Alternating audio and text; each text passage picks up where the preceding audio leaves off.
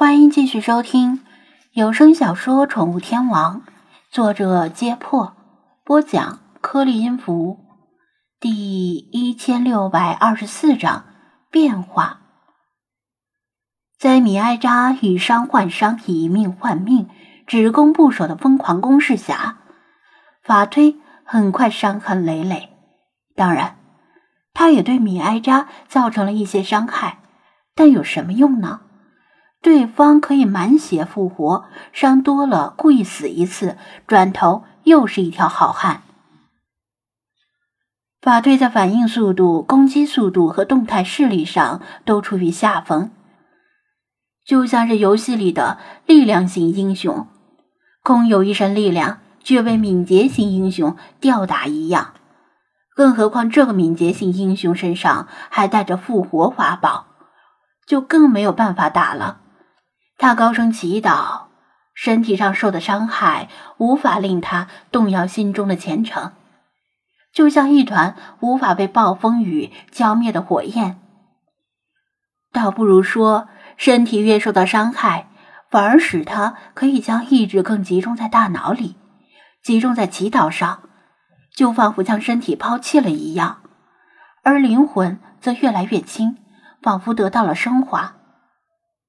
他坚信祈祷会得到回应，没有为什么，也不需要证据来证明，因为当心中产生质疑的时候，祈祷就已经不再纯净，不纯净的祈祷不可能得到神的回应。法队身上的五处红色伤痕越来越鲜明，到了最后，真的从五处旧伤里渗出了鲜血。占据上风的米艾扎突然产生了某种异样的感觉。本来要给法推添上一道新伤的他，及时收住了这一爪，后退数步。凌乱的毛发和多处流血的身体没有令法推显得狼狈，他神情肃穆，目光超然，像是忘记了眼前的敌人，仰头看了看天，轻声说道：“要有光。”话音未落，黑暗的天空。露出一道狭窄的缝隙，一束阳光笔直的穿透云层，像舞台的聚光灯一样笼罩在了法推身上。原来在不知不觉的时候，已经到了日出时分，但是因为云层太厚，激战中的他们竟然谁也没有意识到。这是一幅非常奇特的景色，混沌黑暗的天地间，有。且仅有这一束光刺破了黑暗，而光线的散射照亮了云底，令翻滚的云层显得更加狰狞，像是无数厉鬼被阳光炙烤的扭曲变形，最后蒸发成无数的水汽。相比于大自然的寂静，米埃扎更震惊于法推自身的变化。这条虔诚之狼的身体像是吹气球一样膨胀起来。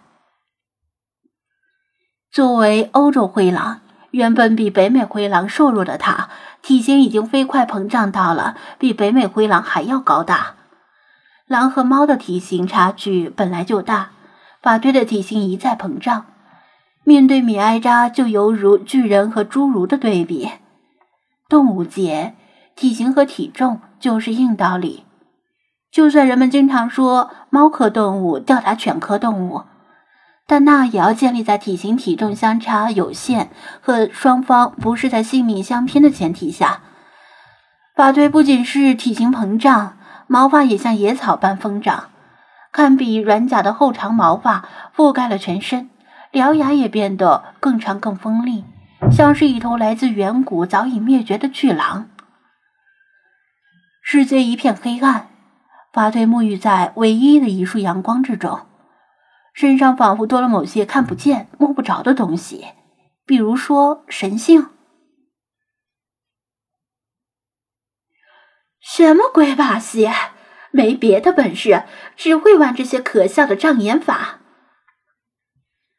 米埃扎嘴里咒骂，心里感觉不妙。事情正在脱离他的掌控，再这么等下去，天知道法推会不会进一步膨胀。于是他再次伸出爪子。冲向法推，然而他很快发现一个尴尬的问题，就是他的前爪不够长。法推膨胀的法，体型膨胀的法推，四肢当然也随之变长，否则就不成比例了。而现在的法推伸长前肢能打到米艾扎，米艾扎却够不着法推。法推的伤口已经不再流血，他猛地窜起，泰山压顶般向米埃扎扑下来。这时后者只能躲，否则会被直接压出屎。仗着身形灵活，米埃扎一个侧滚翻，险险滚到一边。而从法推落地时产生的声音和震动，他认为法推的体重可能已经到达了上百公斤，差不多十倍于他的体重。该死的，笨得像头猪一样，连野猪也不屑于用这样的战术。你他妈的是袋鼠吗？哦，我听说有一种动物叫袋鼠，所以你爹是狼，你娘是袋鼠，还是反过来？米埃扎嘴里不停的咒骂，不堪入耳的污言秽语层出不穷，实在是辱没他的身份。但越是咒骂，就显得他越是心虚，因为他暂时想不出什么方法能够克制这种战术。法推不为所动，任由他咒骂，只是不断的起跳、凌空扑击，逼得米埃扎只能不停的到处乱窜。米埃扎不怕被法队压死，大不了复活就是。但如果法队不用付出任何代价就能损耗他一条命，这笔生意就太划不来了。眼见胜利的天平正在向法推倾斜，诡计多端的米艾扎经过最初的慌乱，重新镇定下来。他躲过法推的一次扑击，突然发现自己因为太过急于杀死法推而正在犯傻。为什么要疲于奔命而躲来躲去？先上树避一避不就行了？反正狼不会上树。红木森林的树一棵比一棵高，最高的有上百米，寻常的也有几十米。如果是外面世界的柏树，巨狼也许能够一跃而上，但这里的树，什么狼也跳不到树顶。米埃扎瞅了个空子啊！跃上最近的一棵高树，爪子牢牢地攀住树身，四足并用，飞快地爬到法推绝对跳不到的高度。局面陷入了僵持，一猫一狼在树上树下干瞪眼，暂时谁也奈何不了谁。米埃扎获得了喘息的机会，冷静下来思索对策，初步分析之后。他认为拖下去对自己更有利，只要等埃米尔解决了那只茶色老猫。